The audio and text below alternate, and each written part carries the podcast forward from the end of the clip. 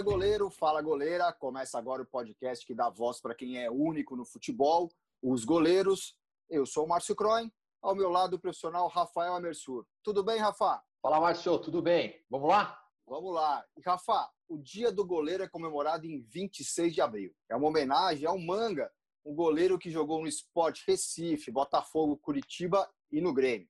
E é uma data que nos faz lembrar de todas as qualidades da posição: garra, coragem, dedicação, propósito, persistência. E nada melhor do que homenagear todos os goleiros com um convidado para lá de especial. É com uma enorme alegria que recebemos nesse episódio do Dia do Goleiro, Jackson Foman.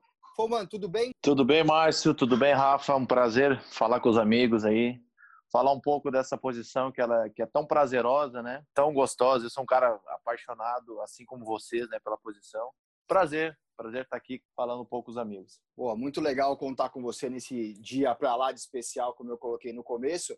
Eu já queria começar sabendo de você. Hoje em dia, como é que é para você relembrar a sua fase de goleiro? É um prazer para você? Como que, como que isso é trabalhado assim na sua cabeça? Márcio, com certeza é um grande prazer, sabe? É uma saudade muito gostosa. Assim. É, eu, na minha curta carreira, eu tive 12 anos de carreira de goleiro, né?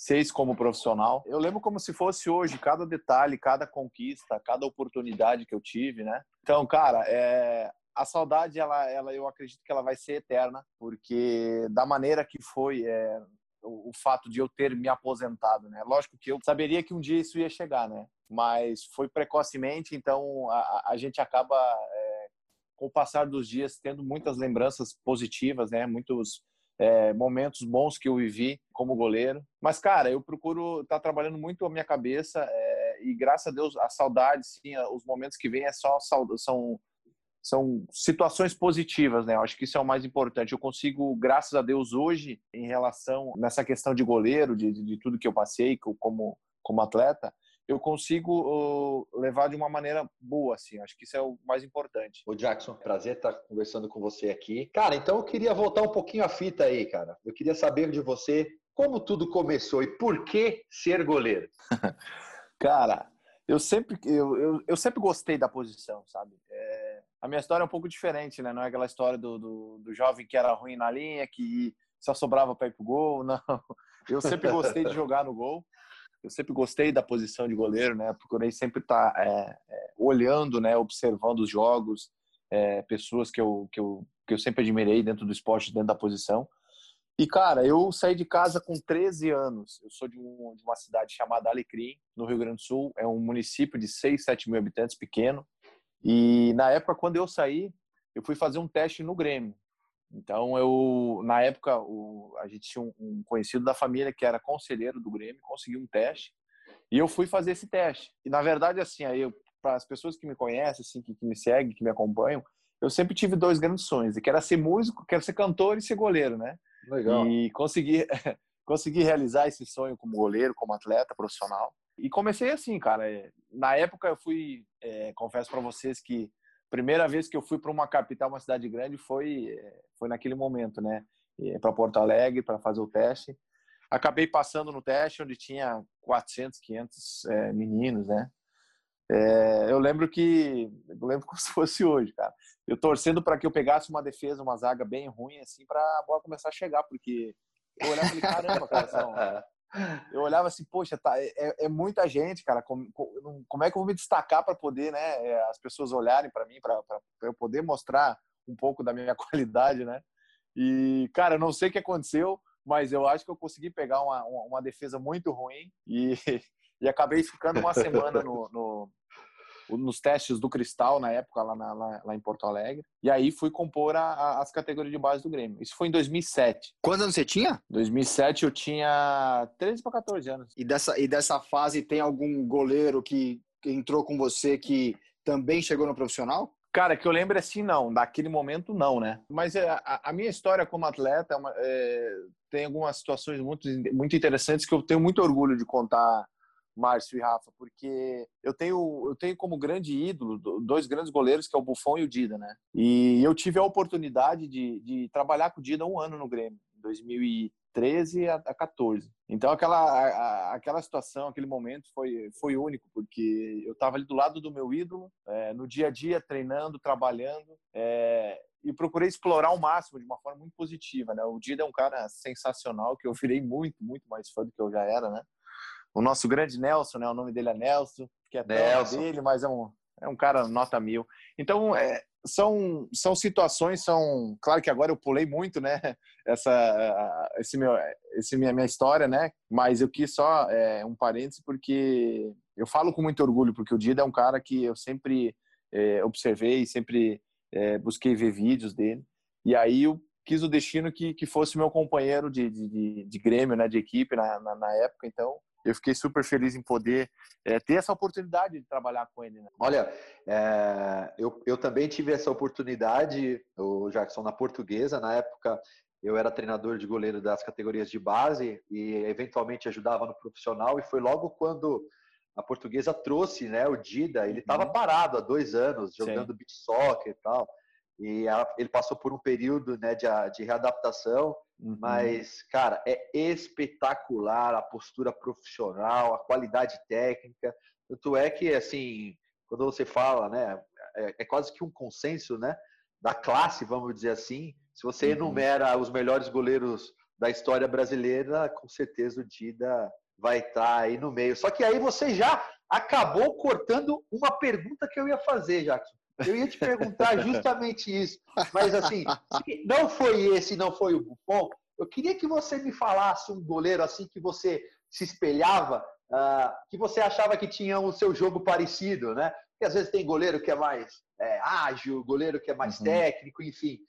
Qual um goleiro que você olha assim, cara, o Jackson jogava, eu jogava uh, esse tipo de jogo aqui, cara? No dia de hoje, Rafa e Márcio, eu olhando vários jogos assim, até ele é meu amigo particular, eu, eu, eu, me, eu, eu me vejo muito, é, me via muito parecido com o Volpe, sabe? Com o Thiago Volpe, hoje no São Paulo. Boa. É, e até tem outros treinadores de goleiro que, que trabalharam comigo e com o próprio Thiago Volpe, que fazem essa comparação também, que na época falavam que eu era um pouco parecido com ele, né? É, rápido, ágil, né? É, até o porte físico, a, a maneira de, de, de, se portar dentro de campo, né? Mas, cara, na época, assim, eu, eu trabalhei com o Marcelo Groy, trabalhei com o Dida. O Marcelo era um cara muito técnico, eu, era um cara, assim, que, poxa, quando você ia fazer os trabalhos, assim, você parava para olhar ele porque é, ficava observando porque ele era um cara super técnico. Aquele goleiro que dá gosto de ver o treino, sabe? Aquele Sim. goleiro que, poxa, é seis bolas, vai lá, o cara faz as seis bolas certinho, coordenado. Então, cara, o Marcelo era um. E dispensa comentário, né? O Marcelo era um, era um. Poxa, é um grande goleiro, né? E sempre fez a diferença, né? O Marcelo Groy, o, o próprio Danilo era um cara muito técnico, né? O Danilo não tinha uma estatura tão alta, né? Então ele tinha que. Ser... Só que ele saía muito bem do gol.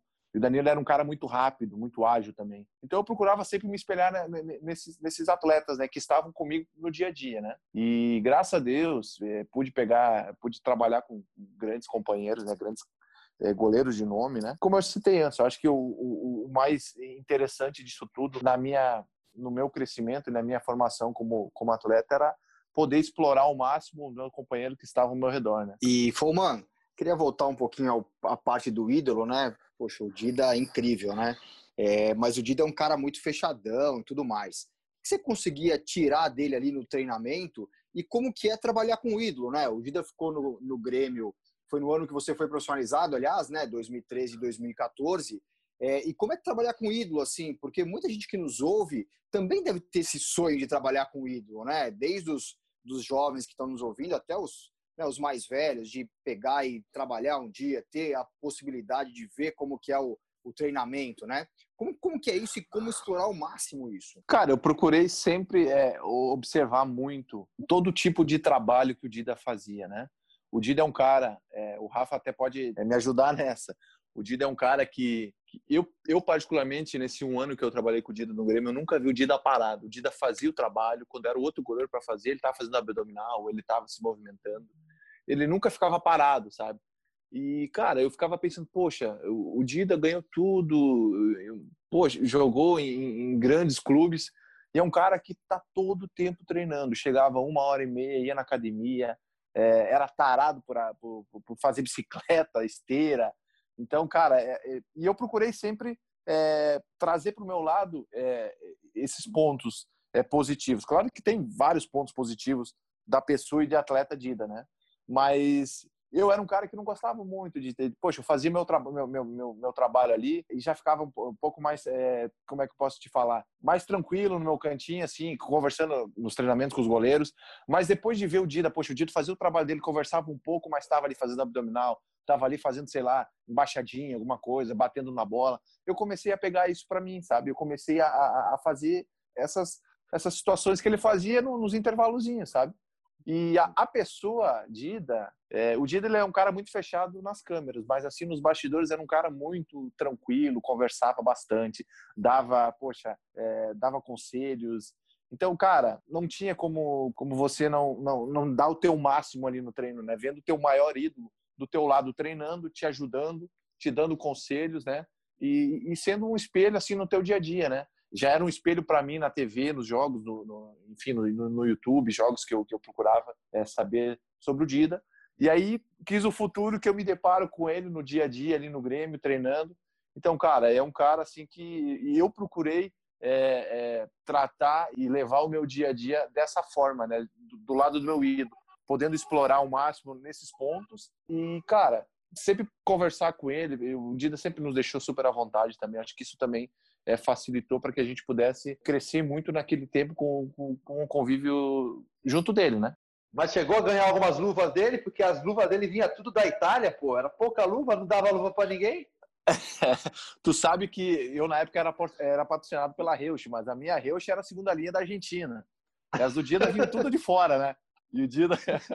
Cara, eu vou te falar, eu, eu, ganhei, pouqui, eu ganhei pouquíssimas luvas do Dida, viu? Pouquíssimas. Não, uma teve uma vez aqui na... Vai lá, vai lá. Uma porque, uma porque o homem tinha uma mão do tamanho do, do, de uma raquete, né? Então, poxa, para entrar a nossa mão naquela mão dele lá era, era complicado. Ah, não, a luva dele tinha que puxar até atrás. E teve uma vez que um, acho que um lote delas ficaram presas na alfândega, ele teve que ir lá pegar, mas o, o, Nelson, né, ele é um cara muito divertido mesmo. Fora que é um baita profissional. Eu costumo dizer que quando eu não, não cheguei a treinar várias vezes, assim, observar uma vez ou outra auxiliando na época o treinador era o Alex Gregório e uma coisa que chamava muita atenção é que ele chegava a apresentação era às 9 horas ele chegava por volta das sete e meia já ia fazendo os alongamentos corria na esteira corria no campo assim era uma era um uma atitude, né, um, que ele tinha e que não era um dia ou outro, não, eram todos os dias, assim. Então era uma era um, é era um profissional assim exemplar. É interessante você ter um cara desse, né, num grupo, numa, numa equipe, justamente para você criar essa referência dos atletas novos, né, para você observar qual que é a dedicação que, que um atleta desse tem para chegar onde que onde que ele chegou, né? Exatamente. Eu procurava cuidar muito também do posicionamento em bola aérea, né? bola parada do Dida. Né? Ele saía muito bem do gol, mas ele se posicionava muito bem, ele fazia muito bem a leitura é, do, do, jogo, né? Então isso era, era um ponto muito forte que eu procurei eu, eu procurei observar muito muito bem o, o, o posicionamento do Dida né? em bolas paradas, enfim porque ele se posicionava muito bem. Ele saía muito bem do gol, mas ele tinha uma estatura muito boa mas ele se posicionava muito bem, né? Então eu procurei também cuidar bastante o posicionamento dele. Eu na época, é... agora eu acabei perdendo, né, um pouco a minha estatura, pedi um osso importante do meu tornozelo esquerdo no acidente. E na época eu tinha 1,87m, então tipo não era baixo nem alto para goleiro, né? Tava ali meia meio. Então, cara, eu, eu o que eu o que eu tinha talvez um pouco mais de dificuldade como goleiro, como atleta profissional, era a minha saída de era minha saída de gol, né? Então eu procurava sempre cuidar muito do posicionamento do Dida para poder é, é, é, levar isso comigo quando for quando tivesse é, é, os jogos que eu que eu fosse atuar. E ele com 1,95 de altura, né, facilita bastante, né? Fica mais nossa, perto do nossa, céu, né? Nossa, nossa, sem, sem soma de dúvida. Cara, como é que é? Como é que é para você fazer a leitura do jogo hoje em dia, né? Poxa, desde quando você parou de jogar lá em 2016 para agora, teve uma evolução muito grande, né? É, acho que até uhum. pela por quanto que o o, o, os, os, jogos lá da Europa estão passando aqui para o Brasil e como que né, os goleiros de lá têm se destacado. Como você tem feito essa leitura da evolução da posição nesse período, né? É, e como que, obviamente, os goleiros brasileiros têm saído nesse, nesse quesito? Cara, eu acho que evoluiu muito a, a questão do goleiro jogar com os pés, né? É claro que em 2016 já estava já tava nessa crescente, né? Desde 2000, eu acredito acho que desde 2014 na na Copa aqui do Brasil que o, que o, que o Neuer acabou, né? É, como é que eu posso falar? O Neuer acabou incentivando os, os, treinadores, os preparadores de goleiro e até alguns goleiros, né? A começar a jogar mais com os pés, né? Então eu procuro ver um todo, né, cara? Eu procuro ver o goleiro. Eu acho que acima de tudo, em primeiro lugar, o goleiro, é, ele precisa poxa, ele precisa, acho que é, acima de tudo, agarrar, né? Antes de jogar com os pés, né? É poder ser um bom goleiro, ter um bom posicionamento, é, poder fazer defesas difíceis, né? Porque as fáceis, é, hoje está cheio de goleiro que faz as fáceis, né? As difíceis, os goleiros que fazem a, a diferença é que estão se destacando e sempre foi assim, né? Mas eu procuro ver um todo, né, cara? Eu, eu, eu, eu procuro ser mais crítico nesse ponto, né? É, o próprio gol que o goleiro, vá, vá, porventura, vá tomar, eu procuro ver bem certinho o que, o que ele poderia, tipo, na minha cabeça, poxa, o que, que ele poderia fazer diferente. É, sei lá, uma mão trocada, mão de baixo, é, a entrada, enfim, né, uma queda rasteira. Então eu procuro ver muito isso aí, né? Não jogar a, a, o pé, né? Tipo, jogar o corpo para trás. Cara, eu procuro fazer um pouco dessas leituras, assim. Ah, legal. O, o, o, Jackson, entrando nessa, nessa linha né, de, de treinamento, eu, eu conheci o Anderson Martins, né? Nessas uhum. andanças do mundo da bola. Na época eu era coordenador das categorias de base do Ceará.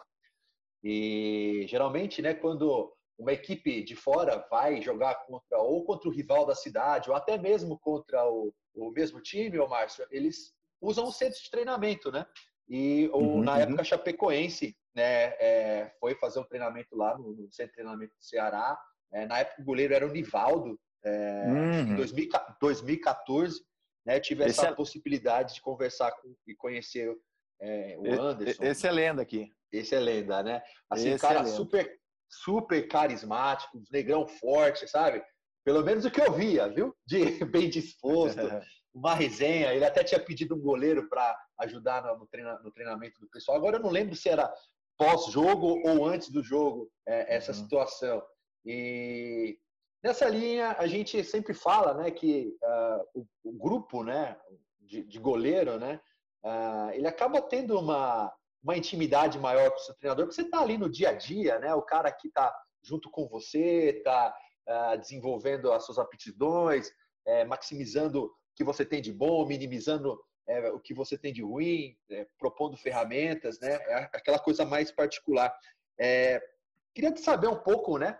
Dessa interação sua com os treinadores de goleiro, como que ela se dava, e também nessa pergunta, quanto que um treinador de goleiro influencia no jogo do goleiro, cara? Para você, se tivesse que fazer uma porcentagem aí. Cara, eu acho que em relação à porcentagem, eu acho que Cara, no dia a dia ele influencia bastante, né? É lógico que todos os treinadores de, de, de goleiro que eu peguei nos clubes, assim, é, sempre falava e realmente é, a, é, essa a verdade, né? No jogo, as tomadas de decisões são todas tuas, né? É lógico que no dia a dia você vai, vai treinar, vai fazer o, o, o treinamento do, do, do, próprio preparador de goleiro, mas na, na hora do jogo, aquela tomada de decisão, aquela tomada de decisão rápida, é tua. Então, cara, eu acredito que tu quer dizer, tu que tá falando no jogo, né? No jogo Isso. a porcentagem, né? Cara, eu acho que, poxa, eu acho que, sei lá, 80 20, eu acho que 80% do goleiro, porque ali qualquer lance que qualquer situação que, que, que acontecer no jogo, as tomadas de decisões são tuas e, e talvez eu até, eu até cito para você que teve algumas situações assim de lance até em discussões em bate-papo com o treinador de goleiro que no próprio que no treinamento eu fiz de uma certa maneira e no próprio jogo eu, eu me senti mais confortável em fazer da minha visão do, do, do meu modo sabe que eu achava uhum. até um pouco mais fácil e mais seguro então, cara, eu acho que assim, no jogo, a porcentagem ela é muito maior pro, pro, pro goleiro do que pro treinador de goleiro, com, com certeza. Acho que 80-20, cara. É uma, é uma coisa que tem que. E não tem, jeito, que... né, Fuma? Porque no jogo, cara, a, a, milésimo de segundo, a fração de decisão é sua, né? Por mais que você treine todo dia e você tenha aqueles conceitos, isso vai sendo memorizado, obviamente, vai ficando automatizado, né? Como o Rafa gosta de falar, que você pega aquela bola que você nem lembra, nem sabe como que você pegou, né? É, mas, cara, uhum. no, no, jogo a decisão é sua, né? Se pô, tiver que tirar uma bola né, com a cabeça, vai tirar a bola com a cabeça e vamos em frente, né? Ah, exatamente. A gente tem muitos exemplos também, né, né Rafa, né, Márcio? De, de, de, grandes defesas até, assim, que ficaram marcadas, né? Por defesas talvez com o pé, com a cabeça, né? Que é, que é o recurso, né? que é o que tu conseguiu fazer naquele momento, né? Que é o que tu conseguiu, é que o coelho da cartola que tu conseguiu tirar foi aquela situação, né? Então, cara, eu, por isso que por isso que a gente está né, né, né, nessa discussão que eu acho que assim a porcentagem ela é muito grande para o goleiro no, no, jogo, sem sombra de dúvida, né? Porque ali é você, né, cara? Você tem tuas mãos, você tem teus pés, você tem a tua cabeça. É, às vezes tem que usar o recurso, às vezes você tem que, poxa, foi o que eu consegui fazer, então vamos embora. O importante é não não ter tomado o gol. A bola não pode entrar, né? O importante é fazer realmente Exato. essa observação do jogo, né? De, de como está indo. Exatamente. Né? Exatamente. Só para quem está nos ouvindo né, lembrar, pô, o Nivaldo é uma lenda mesmo, como você falou, na Chapecoense. Ficou 10 anos na Chape, 2006 a 2016. E hoje, se não me engano, é observador né, do clube, né? Ele, tá, ele continua no clube, né? Não, o Nivaldo ele não, não tá mais no clube. Ele, ele saiu do clube faz um ano, mais ou menos, que ele saiu do clube. Mas, Mas ele estava como, é, ele tava como superintendente, né? Do, do, do... O Nivaldo é um, é um grande ídolo aqui em Chapecó, na Chapecoense, porque ele subiu todas as divisões com o clube, né? Com a Chapecoense. Desde de, o clube sem série, série D, série C, série B e série A. E ele jogou todas as, as divisões, né? Todas as divisões ele teve alguma participação. Ele tem 300 jogos pelo clube. Demais. E é muito legal você tocar no assunto do Nivaldo, do Niva, porque é legal até ouvir a história dele, porque na época ele chegou é, em Chapecó, ele conta, ele era do esportivo de Bento Gonçalves. Não sei se vocês conhecem o time de esportivo lá de Bento. É um time, é um time, é um time do interior do, do Rio Grande do Sul, né, que disputa o Campeonato Gaúcho. Hoje, hoje confesso para vocês, não sei se ele está na, na segunda divisão do Gauchão, se está na primeira. Mas enfim, e ele conta que na época, quando ele veio para cá, ele não quis ficar aqui. Ele quis voltar para o esportivo. Então, tipo assim, é interessante porque ele acaba fazendo aquela comparação, naquele, essa comparação de Chapecoense esportivo naquele momento, né? Que aqui as coisas eram muito difíceis, né? O, o, os campos eram precários, né? A, a, enfim, os materiais. Ele contando que lá no esportivo era muito melhor. Então, na verdade, assim, ele, ele ficou dois, três meses aqui e já queria ir embora.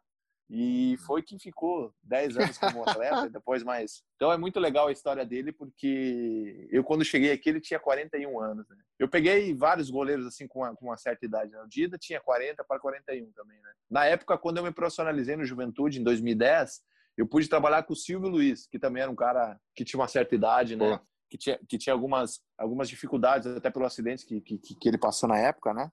Uhum. Mas eu peguei goleiros é, mais velhos, assim, né? Que, que, que pareciam garotos treinando, né? O Dida nem se fala, né? O Nivaldo era um cara que também, que, poxa, parecia um menino treinando, né? Acabou se.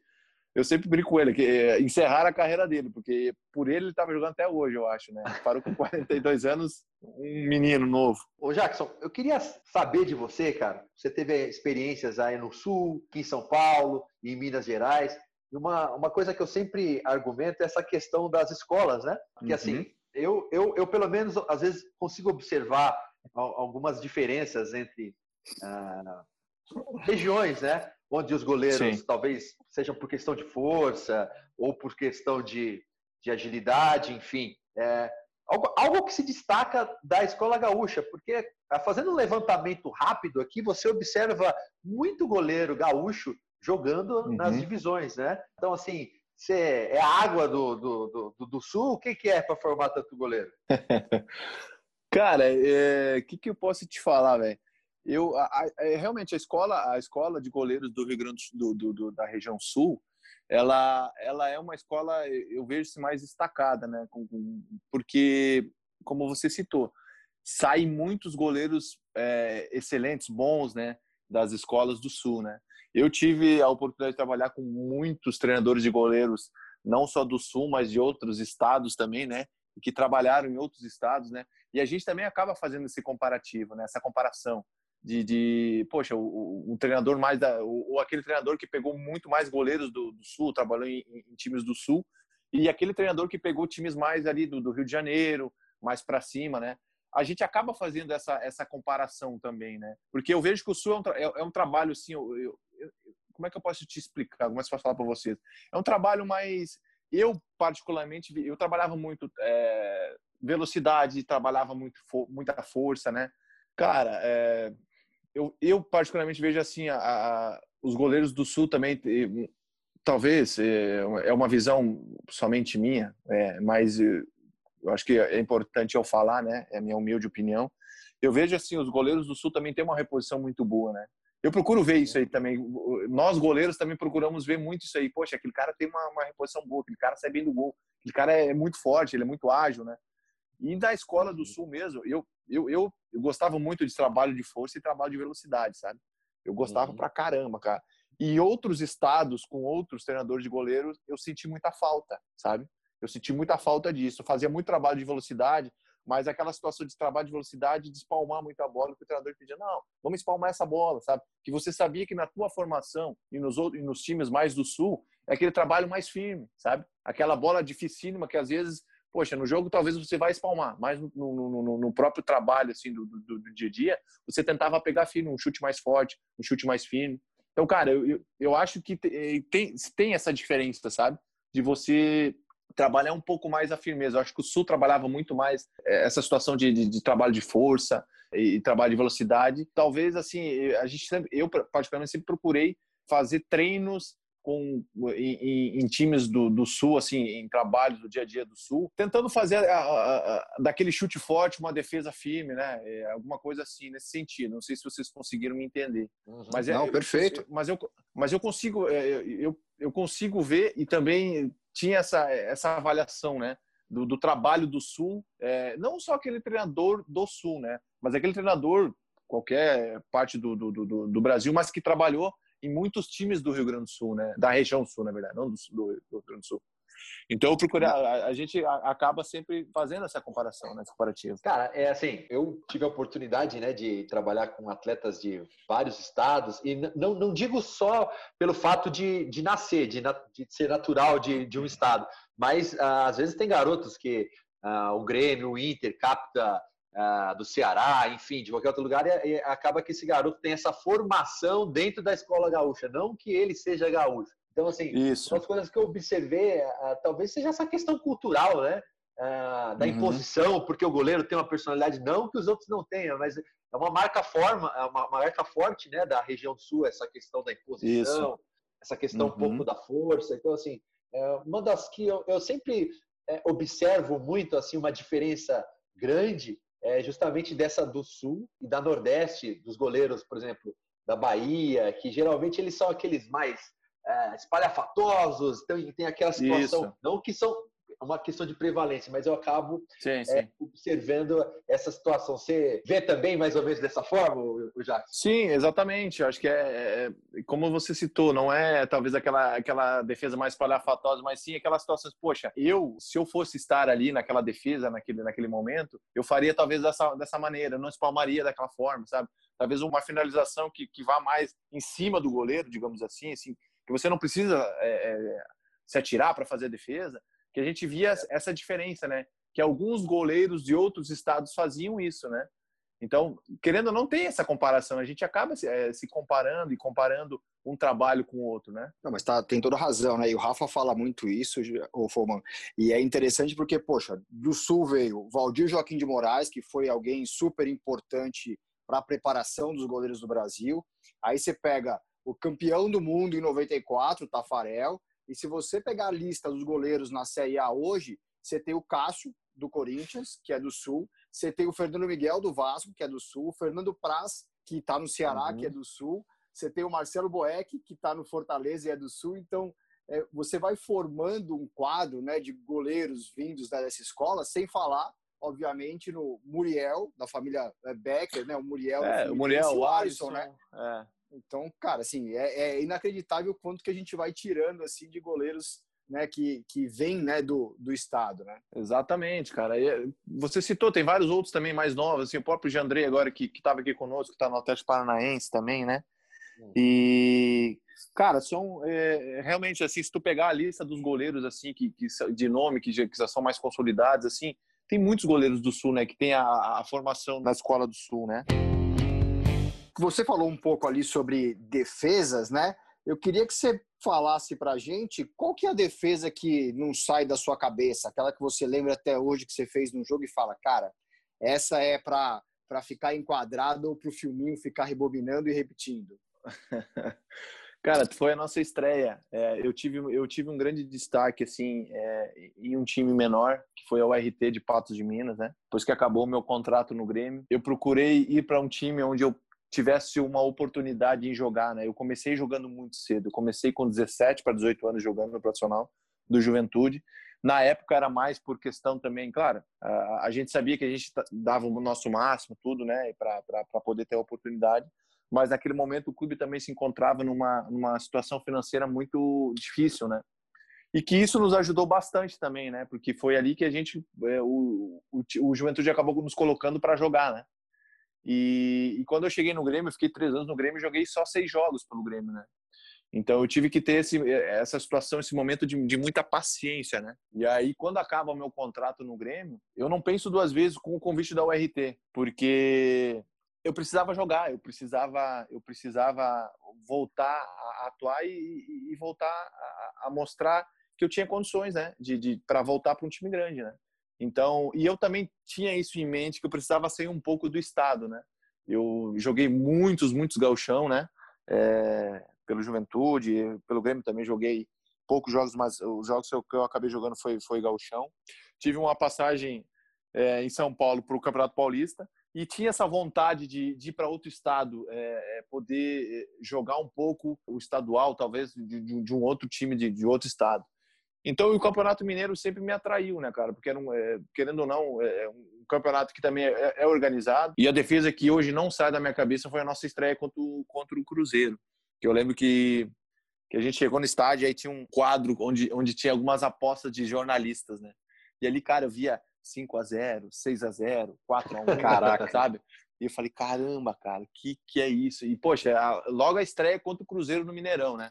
Rapaz, foi um bombardeio, cara. Foi um bombardeio e a gente patou 0 a 0 E uma defesa realmente que não sai da minha cabeça foi uma cabeçada, cara. Uma cabeçada que foi bem no cantinho, assim. Eu acabei saltando, batendo na ponta do meu dedo, batendo na trave e saindo. Teve outros jogos também, jogos contra o Atlético Mineiro. Tive alguns destaques, assim, algumas defesas legais também. Então, cara, agora só para também é, complementar um pouco mais sobre essa situação de, de da minha ida para jogar o Campeonato Mineiro. É, foi uma das melhores decisões que eu tomei em toda a minha vida como atleta, confesso para vocês. Porque foi, foi o menor time, digamos assim, é, da minha carreira, né?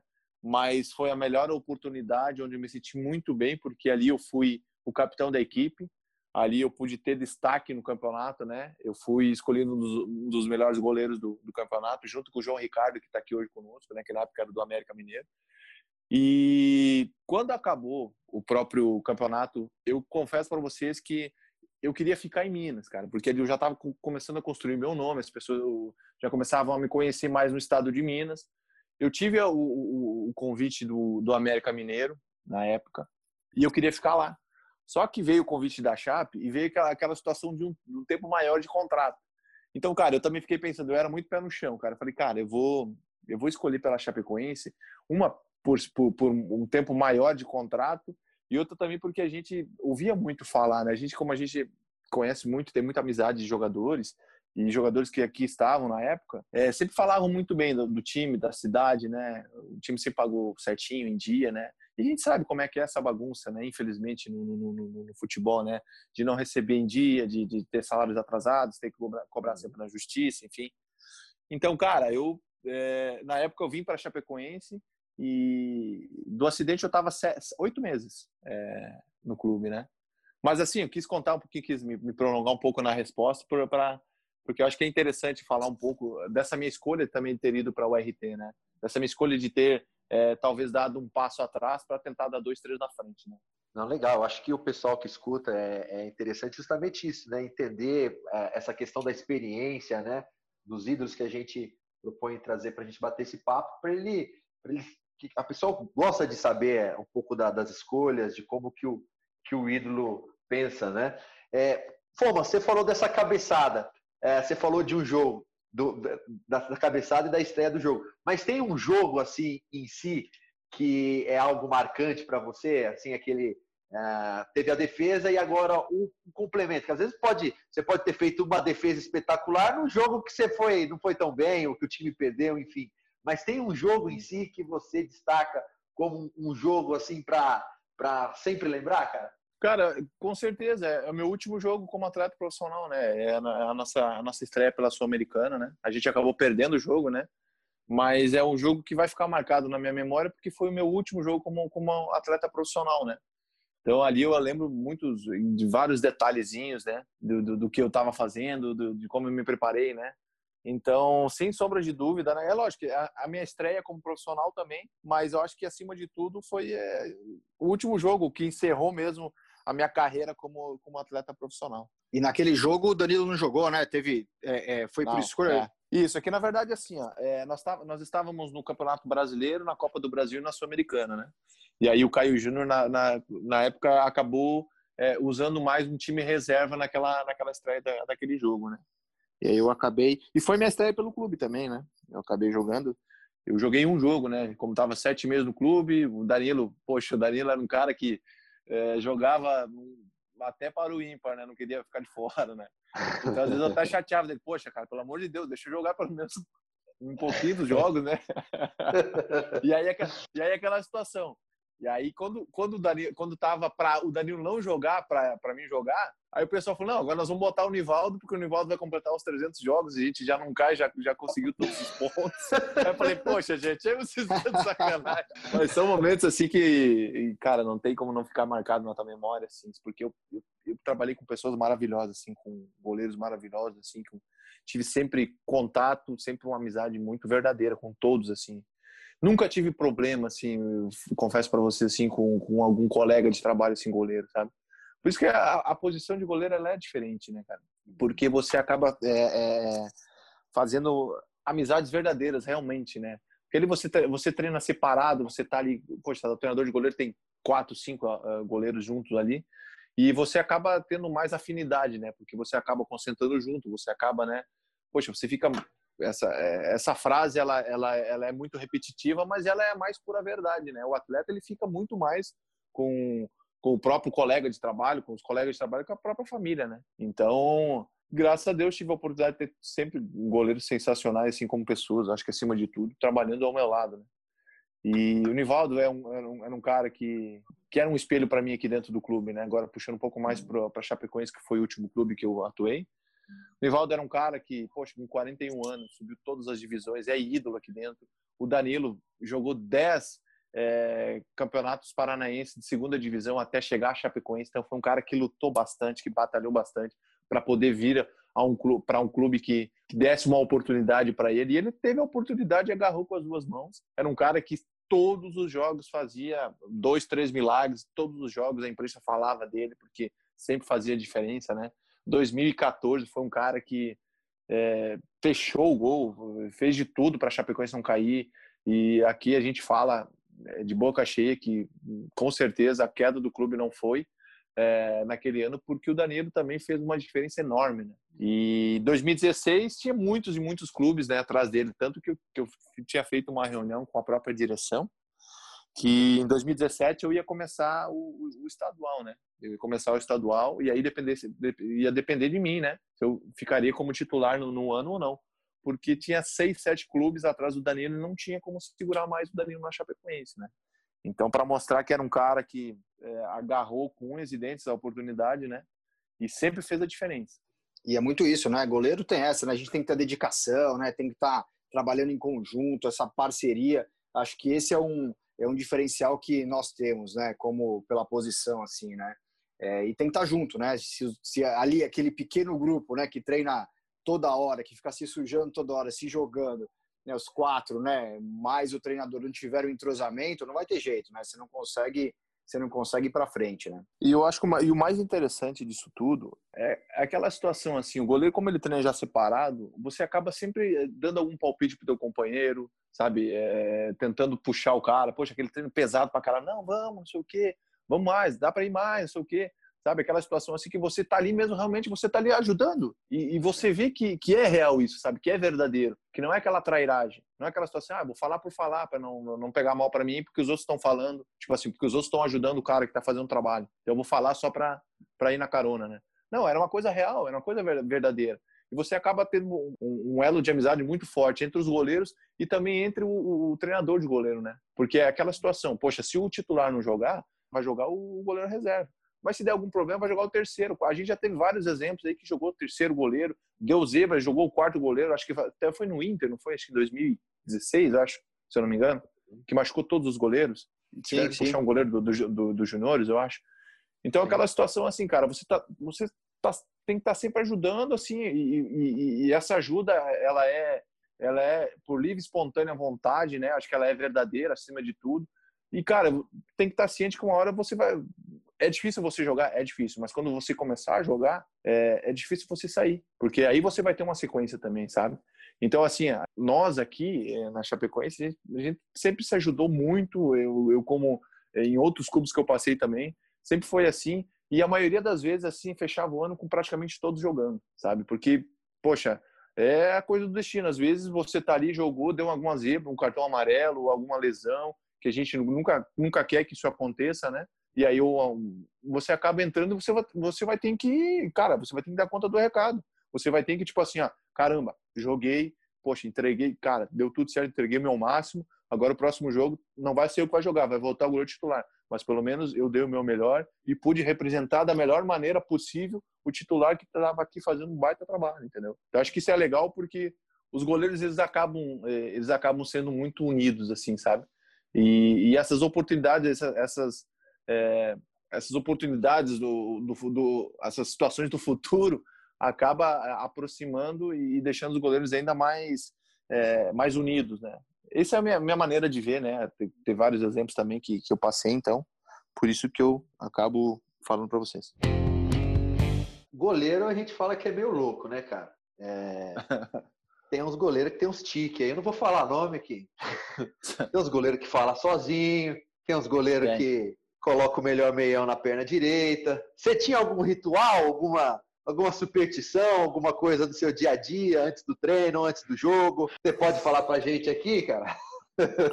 Cara, não, pior que assim, não, eu não tinha assim. Cara, eu peguei eu já peguei goleiros assim fora da casinha, né, cara? Aquecia com uma luva, trocava a luva, aquecia com uma esteira, trocava a chuteira, trocava meião, trocava bermuda, trocava não sei o que, trocava caneleira. falei, caramba, cara, sabe? Ficaram com, meu Deus do céu.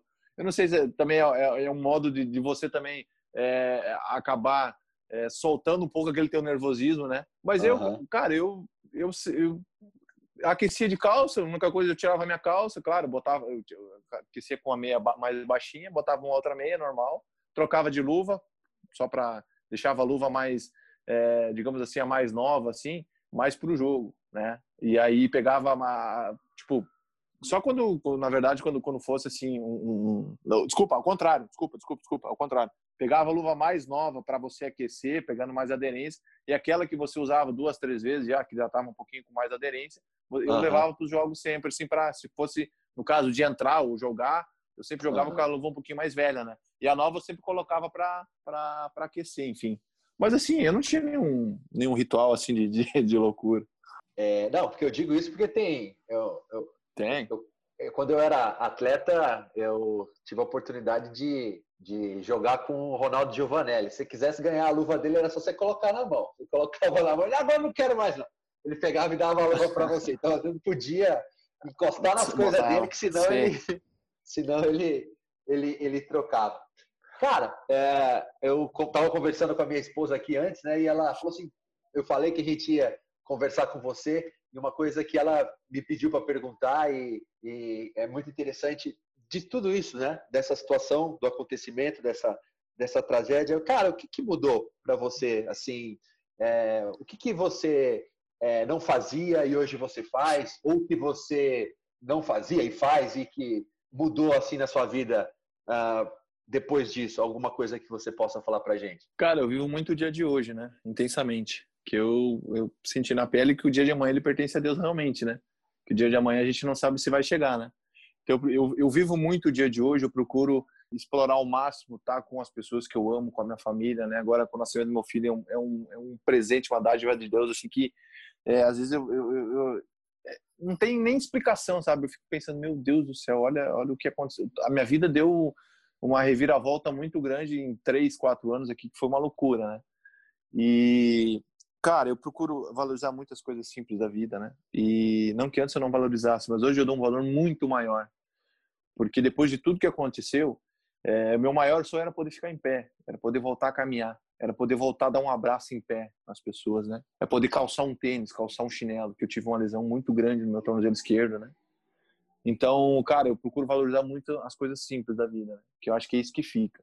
E talvez a maioria das vezes, infelizmente, a gente só se dá em conta, a gente só dá conta que, que essas coisas são têm um valor grande quando a gente, infelizmente, passa por uma dificuldade, quando a gente está no leito de hospital, ou quando algum algum familiar nosso está passando por uma dificuldade que a gente acaba valorizando, né, aquele momento, né. Falando um simples fato de ficar em pé e caminhar, que a gente faz normal todo dia, mas que depois do acidente era o meu maior sonho, né? Porque eu não sabia se eu ia voltar a caminhar, porque eu tive que reaprender a caminhar. Eu perdi 21 quilos, eu estava muito magro, não tinha força nenhuma. Eu tinha meu tornozelo esquerdo, só para vocês é, ficarem mais a par da situação. Eu, eu tenho 20% dos movimentos do meu tornozelo esquerdo. Eu perdi 80%. Eu perdi o osso do talos, que é aquele ossinho do tornozelo que faz o joguinho no tornozelo. Eu tenho uma haste de 26 centímetros e quatro parafusos. Enxertei pele da coxa para colocar no tornozelo. Então, minha reabilitação sempre foi, a maior preocupação sempre foi meu tornozelo esquerdo. Nunca foi minha, a minha amputação. Tanto que hoje eu dou palestras, né? Eu, eu, eu, conto muito da minha história, minha recuperação, enfim. E eu falo, eu falo muito para as pessoas que hoje a minha perna boa realmente é a prótese, né? A minha prótese ajuda muito o meu tornozelo esquerdo. E às vezes as pessoas dão risada, acham que é, que é brincadeira, mas realmente é verdade. É verdade. Então, tipo assim, essas coisas simples, né, cara? De você, é, como eu citei, de você poder estar é, tá junto dos seus familiares, de você poder, poxa, dar um abraço, de você poder sentar para fazer uma refeição. Eu, eu, depois do acidente, é lógico que tem coisas que você não tem como fazer da noite para o dia, mas é, eu não consigo fazer muito, planejar muito o futuro, porque eu passei por uma situação assim que, poxa, eu fico, fico meio indeciso, meio inseguro. Cara, será que eu vou fazer, será que eu vou planejar aquela situação para daqui a um ano, é, no final do uhum. ano, enfim? Como eu sei para vocês, tem coisas que não tem como você fazer noite pro dia, né? Mas eu procuro sempre estar muito pensativo nesse ponto, sabe? De fazer as coisas agora, tipo assim, as coisas agora, tipo, vou fazer as coisas pro dia de hoje, sabe? Vou viver o dia de hoje. Então eu procuro viver intensamente essa situação, né? Isso é muito legal, né? E muito legal se aceitar, né? É, quem está ouvindo e não segue, por exemplo, o Foma nas redes sociais, pode ir lá aqui no Instagram dele ele colocou as cicatrizes, né? E para falar que é sempre bom recomeçar, né? Se não me engano é essa frase que você usou. Exatamente. E é isso, e é isso que faz faz a vida ser mágica, é isso que a gente tem que aproveitar. E fomos, a gente está chegando no final da nosso bate-papo e logo no começo você relembrou aquelas seis batidinhas perfeitas, né? Que o que o Growy, né, é, repetia. E aqui a gente também tem um treinador de goleiro e ele gosta de castigar os goleiros no final do, do bate-papo, que é o Rafa. Rafa, o bate pronto é com você. Então, Jackson, não tem muito mistério, parceiro. É aquelas seis bolinhas finais de treino que eu dou aquela sapecada e você responde rápido o que vem na cabeça. Tá bom. Só antes de eu responder, me veio uma coisa na cabeça aqui que eu acabei esquecendo, que eu acho que é, é, é, é válido para o assunto. Eu acabei tendo uma convocação para a seleção sub-20 brasileira também em 2010 pelo Juventude. Eu acabei passando. Verdade, jogou, né? Joguei, joguei, joguei. Aí, aí depois acabei tendo uma, uma, uma, fratura que raríssima, né? Que eu fraturei o escafóide do punho.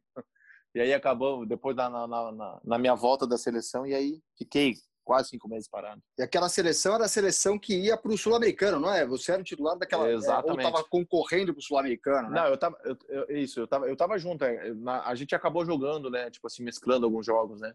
Mas os três goleiros que ali foram convocados estavam jogando. Mas era aquela, aquela, aquela seleção que, que acabou ficando é, campeão do Sul-Americano.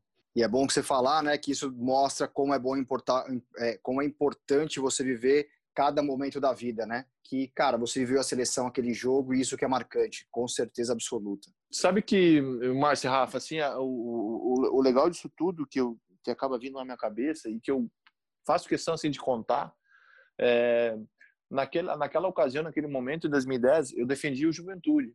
E o Juventude estava na Série C do Brasileiro. Então, ali, quando eu chego na Granja, eu vejo todos vários jogadores só de Série A, cara. Corinthians, São Paulo, Grêmio, Inter. Então, poxa, eu, eu acabei ficando, parando para perceber, caramba, cara, realmente eu estou aqui por, por, por, minha força de vontade, por minhas atuações, né, por persistir né, na, na, na, em ser goleiro, em, em dar o meu melhor nos jogos. Que, poxa, todo mundo de Série A aqui, eu tô, eu tô, eu tô vindo de um time de Série C, sabe? Então, aquele, querendo ou não, teve um gostinho a mais para mim aquela convocação, né? Teve aquele gostinho a mais de poder chegar ali, dar o meu melhor também defendendo a seleção brasileira. Sem dúvida, sem dúvida. Rafa, você viu que ele tentou mostrar para você que ele é goleiro de seleção brasileira para fugir do bate-pronto. Bate ah, então vou bater mais forte, então.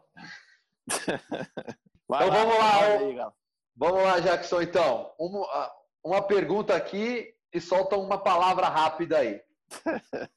Vai. Uma cor. Verde. Um estádio. Arena Condá. Futebol. Minha vida. Futuro. Uma palavra? Uma palavra. Adeus, per... Ah, pode ser uma frasinha também ou não? Pode, pode. Junto ou não? Pode. Futuro? Isso. Adeus pertence. Você prefere o goleiro técnico ou o pegador de bola? Eu prefiro o goleiro pegador de bola. Gol no canto é culpa do goleiro? Depende do gol. Depende do gol. Beleza, meu bruxo. Prazer em falar contigo, hein? Prazer, rapaziada. Foma, pô, obrigado pelo bate-papo. É uma baita de uma lição de vida, coragem, persistência, é, tudo, tudo que você pode passar pra gente né? E principalmente uma coisa que é fundamental na vida, cara, a alegria. Em nenhum momento aqui você deixou de ser alegre e acho que as pessoas têm que ouvir isso e falar, cara, vamos ser alegre todo dia, que essa vida vale muito a pena. Obrigado, viu? Rapaziada, obrigado, Márcio, obrigado, Rafa, pela, pelo espaço. É, o que vocês precisarem, contem comigo, né? É, é, é, um grande prazer você falar dessa posição de goleiro, né? No qual eu defendi por 12 anos, no qual o Rafa é apaixonado, no qual o Márcio é, é apaixonado também. Então, cara, eu, o maior prazer. É, foi muito legal o nosso bate-papo, assim. E parabéns pelo trabalho de vocês, né? Em poder uh, levantar ainda mais essa bandeira dos goleiros. Rafa, obrigado, viu? Márcio, obrigadão, Jackson. Foi um prazer enorme, cara, falar com você. Uma belíssima história de vida, de superação. Eu acho que é disso que, que essa juventude e, e, e, todo mundo precisa, né? De ter pessoas como exemplo, como você, é, de dentro dessa dificuldade se tornar cada vez mais forte, né? Parabéns aí pela sua vida, saúde para você e sua família e também o que precisar pode contar com a gente. Show de bola, rapaziada. Tamo junto. Um abraço. Ficam com Deus aí. Eu quero agradecer também ao Bruno Pinho, que é o responsável técnico do podcast, ao Arthur Gaikoski, diretor de imagem do podcast. Obrigado a você que nos ouve e prestigia. Não se esqueça de compartilhar esse episódio para alcançar mais gente. Lembrando que o podcast Os Goleiros está na plataforma Anchor.fm e nos principais agregadores como Spotify, Applecast, Google Podcast, Deezer, Pocket Casts, entre outros. Um abraço e até a próxima. Tirou o goleiro, o gol tá aberto, ele bateu!